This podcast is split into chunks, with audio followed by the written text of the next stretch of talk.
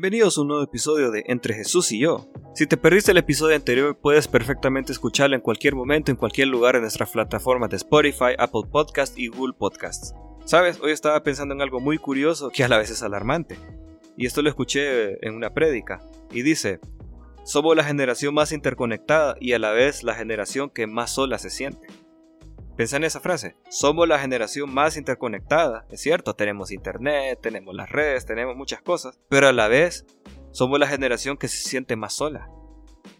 Sentimos ese vacío por dentro, sentimos esa, esa desesperación, sentimos esa que nos hace falta algo. Sentimos que estamos solos contra el mundo.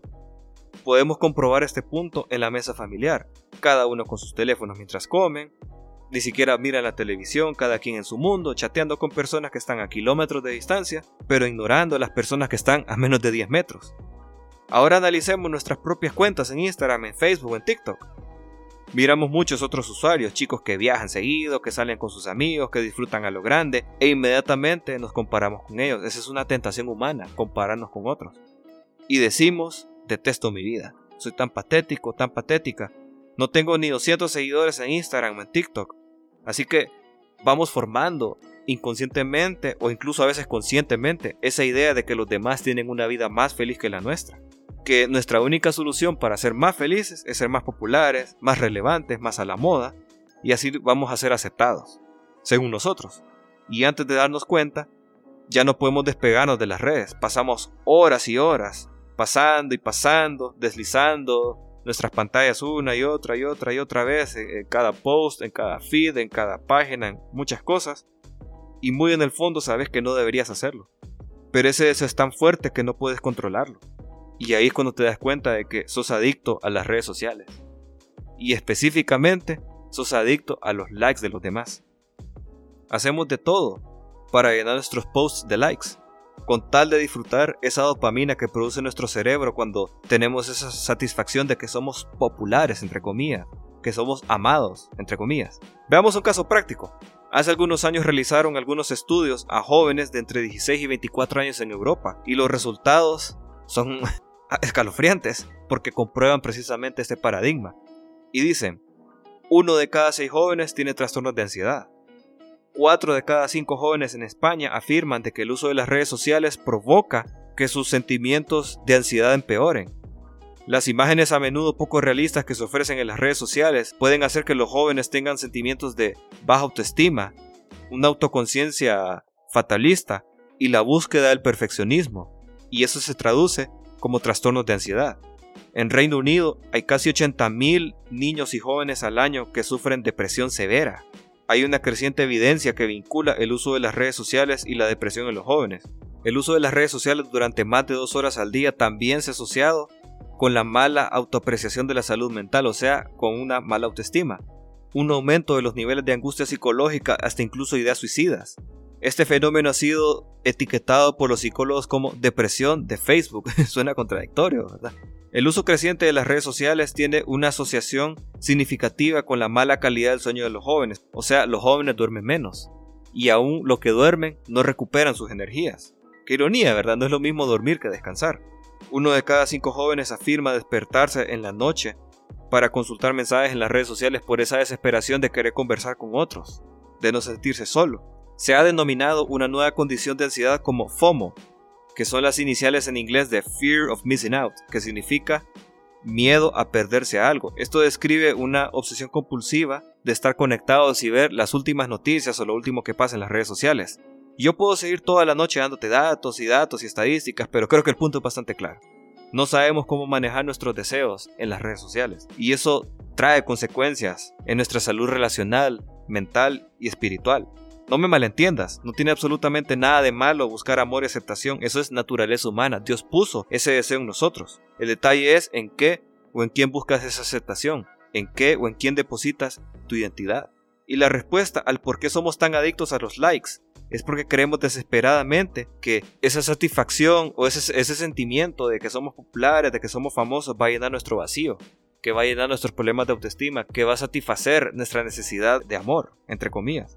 Pero si eso fuera cierto, no veríamos el caso de que muchas de las personas más felices en las redes O sea, artistas, millonarios, gente que lo tiene todo, gente que parece que disfruta la vida de maneras que tal vez vos y yo nunca lo vamos a hacer. Qué ironía que esas personas son las que más sufren de depresión, de ansiedad, de tendencias suicidas, no le hayan sentido a la vida, que sienten que no tienen propósito y quieren compensarlo con una apariencia perfecta pública. O sea, en otras palabras, son un éxito público pero un fracaso privado. Y ahí podemos ver precisamente de que nuestra ilusión de querer buscar aprobación aceptación a través de los likes, de querer buscar llenura, de querer buscar felicidad a través de, de esos likes, es falsa. Es un efecto placebo. Entonces nos preguntamos, ¿por qué Dios permite que experimentemos estos vacíos? ¿Y por qué permite que tengamos esa desesperación de ser amados? Y la respuesta es muy simple, para que nos demos cuenta de que en ningún lugar y en ninguna otra persona vamos a encontrar esa llenura, plenitud y propósito más que en Él. Ser los más populares o los más queridos frente a los demás nunca ha sido garantía de plenitud ni jamás lo será. A eso se refería Pablo cuando dijo en su carta a los Gálatas capítulo 1 versículo 10, ¿Qué busco con esto? ¿Ganarme la aprobación humana o la de Dios? ¿Piensa que procuro agradar a los demás? Si yo buscara agradar a otros, no sería siervo de Cristo. En el contexto de este pasaje, Pablo está hablando sobre su misión de predicar el Evangelio.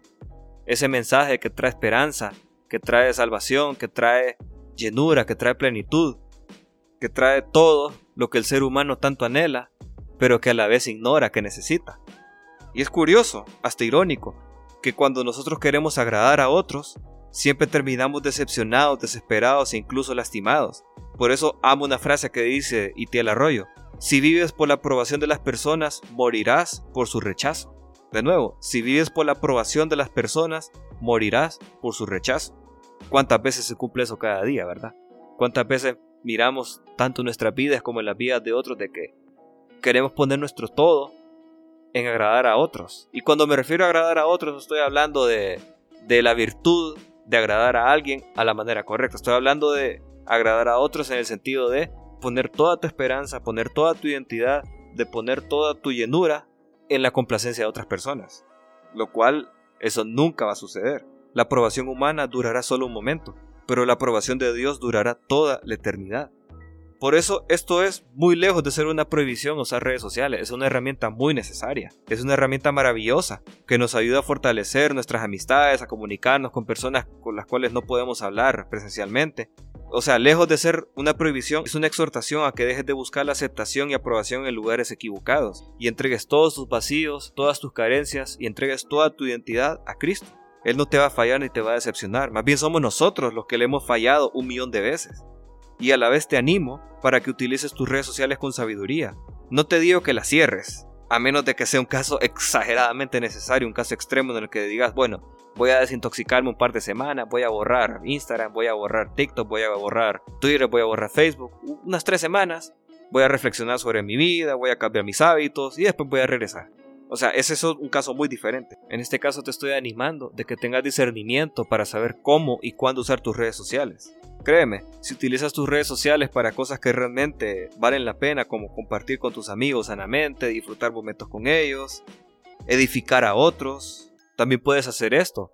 Comparte versículos, comparte este podcast en tus redes sociales, comparte frases, reflexiones y mensajes, cosas que vos sabes que otros van a leer, que hasta Dios puede usar para llevar a otras personas a Cristo.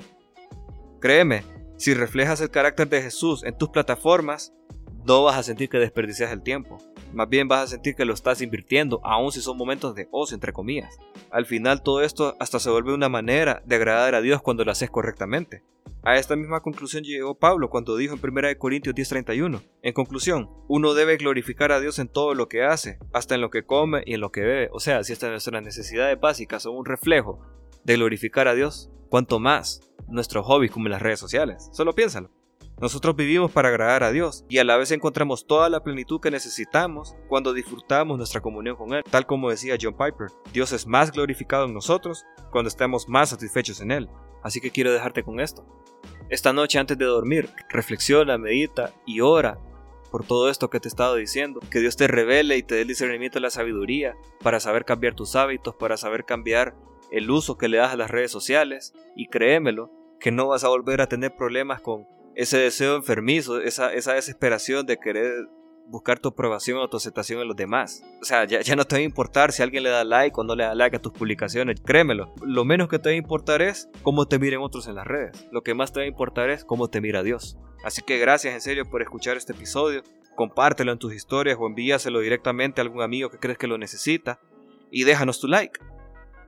en este caso sí te pido que nos dejes tu like, pero es precisamente para ayudarnos a alcanzar a más personas. Si quieres saber más sobre nuestros ministerios o ponerte en contacto con nosotros, no dudes en escribirnos en nuestras redes y nuestras plataformas digitales. Puedes encontrarnos en Facebook, YouTube, Twitter, TikTok, Spotify y Telegram. O escríbenos a nuestro correo. Te dejamos los enlaces y nuestro correo en la descripción. Hasta la próxima.